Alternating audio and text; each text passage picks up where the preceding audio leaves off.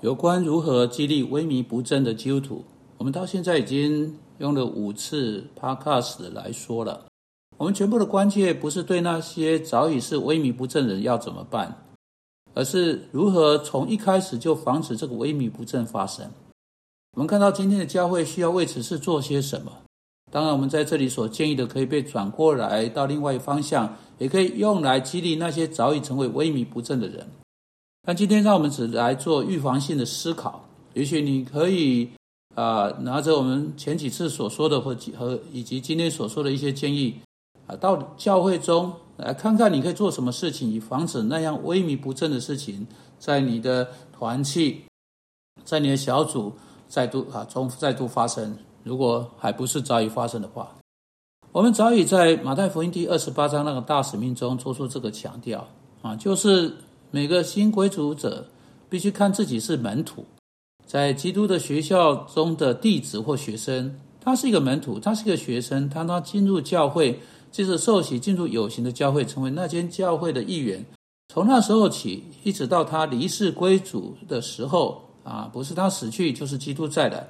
他都要在那间学校啊做好功课，做也好研究。他要学习，他要在整个期间被转化，不止在他进来之前六周或六个月他上的课就停止学习，而是在整个期间他要学习基督要他学习的事情。他们做出这个强调，不只是要学习事实，这个人还要继续向前，如同圣经说的，学习遵守凡耶稣基督所吩咐他的所有事情。这意味着他不只要被教导要做什么，他要被教导如何去做。我们在上一次 podcast 结束的时候强调，今天也许是因着这个理由，比起任何其他理由，而在基督的教会中有更多萎靡不振的基督徒出现。人们试图去做圣经教导他们去做的事情，或他们被教导去做的事情，但因为在教会中从来没有人告诉他们如何具体的去做这些事情。如何以合乎圣经的方式去处理他们生命中的每一个问题？而只有要做什么，他们试图去做，但他们从未做到。我们在教导年轻的归正者有所不止之处啊之处，以及老的也一样，那是如何去做？这造成极大的沮丧，因为人们啊试着去尝试啊，却不知道如何正确去做。他们做了不对的事情，他们没有得到对的结果，因此他们说。也许保罗可以做到，也许彼得可以做到，但我无法做到，他们就放弃。当你开始告诉人如何去做的时候，这是我们哈啊做的不错的事情。我们会要非常强调如何啊合乎圣经去做这方面的事情。当人们看到要如何去做的时候，他们就活了过来。他们常年下来真的想要去做这些事情，他们试着去做，但他们不知道怎么去做，不得已放弃了。这为什么他们萎靡不振地闲坐在那里，什么都不做？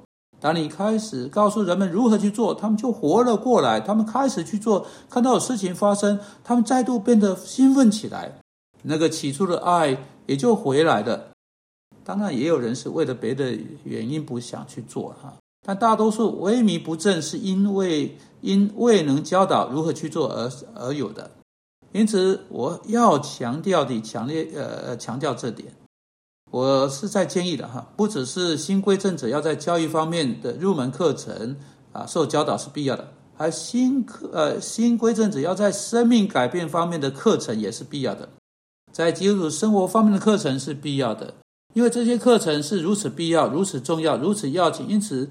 在我们结束这个系列的呃的时候，我要用今天剩下来的时间来谈到那个课程在其中可能有的许多不同的项目。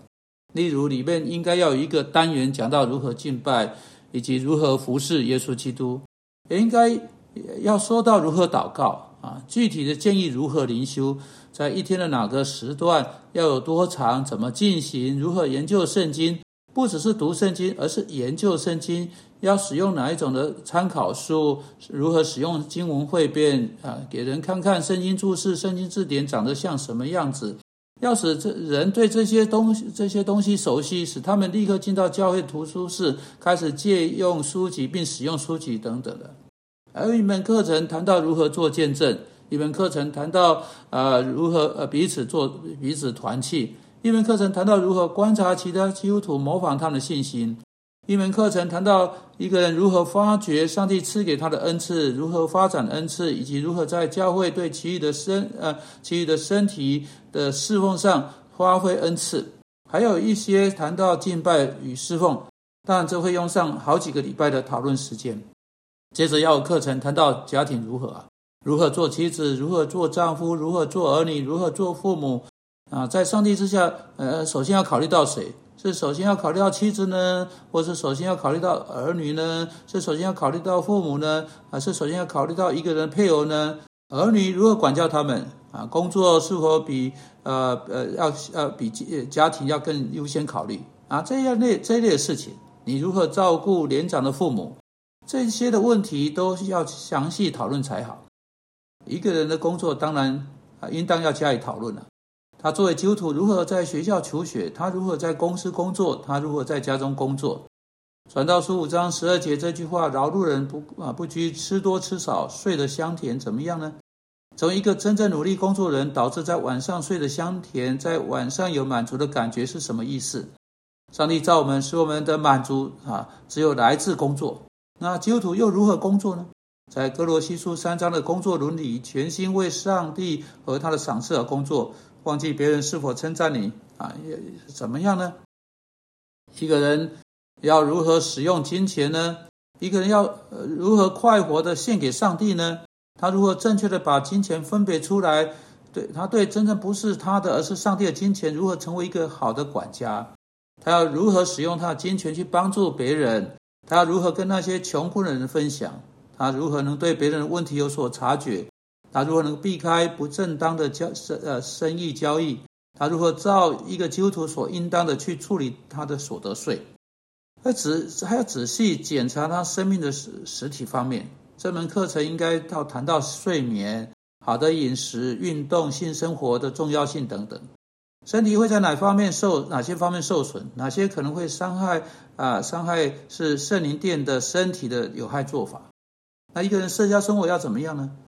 啊，这一点应该这应该加以讨论。一个人朋友，这些朋友是损友或是益友。格林多前书十五章的经文谈到，滥交是败坏善行，怎么样呢？一个人如何找到并发展好的友谊？什么是一位朋友？什么是基督徒友谊？向另一个人真正打开你的心的意愿怎么样呢？如同其耶稣说的：“以后我不再称你们为仆人，因仆人不知道主人所做的事，我乃称你们为朋友。”接着，你如何跟别人和睦相处？你如何成为他们的祝福？你如何真正爱一个邻舍？你如何爱你的仇敌？你如何跟那样子的某个人和睦相处？你如何像罗马书十二章说的以善报恶呢？啊，自己一个人的活动的变化呢？他的娱乐生活呢？主耶稣经常试着离开群众，走到一边休息一阵子。他有一次甚至走到外，退到外邦人社区，以避开在加利利拥挤的群众。他的时间怎么样呢？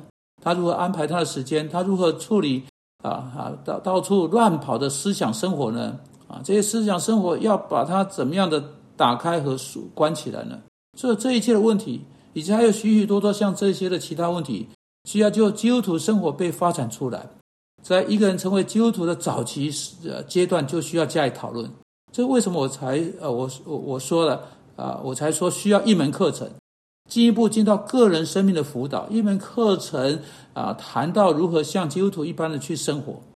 当在每一间教会中为每一个新归正者发展啊，发展这个啊一门对啊全部这些领域一一细查的课程时，那将会是令人兴奋而且有极大报酬的，使得归向耶稣基督这件事情在各个意义上面来说都是很很有意义的。